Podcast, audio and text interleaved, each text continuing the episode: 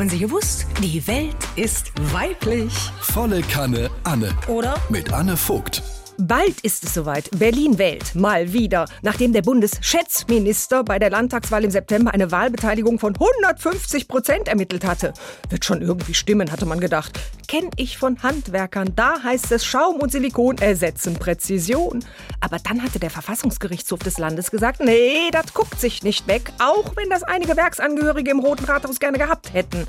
Ich wundere mir über ja nicht mehr. Die Berliner nahmen's gelassen. Der Fachkräftemangel macht halt auch für unsere Regierung und ihren desolaten Verwaltungsstrukturen nicht halt. Nur die Medienvertreter beschwerten sich. Täglich fangfrische Skandalmeldungen, Enthüllungen und mandatsrelevante Dilemma, Debakel und Desaster. Das wäre journalistisch einfach nicht mehr zu backen.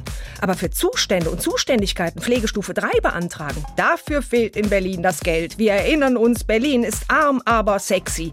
Am 12. Februar jetzt ein neuer Anlauf. Der zweite. Nicht mehr viel Zeit bis dahin. Und über eine Frauenquote bei den WahlhelferInnen wurde auch noch nicht gesprochen. Und dann noch die für Berlin ungewohnt frühe Sperrstunde der Wahllokale. Es wird spannend. Roland Emmerich bemüht sich gerade um die Filmrechte an der Landtagswahl. Es soll der größte Katastrophenfilm ever werden, direkt nach The Day After Tomorrow.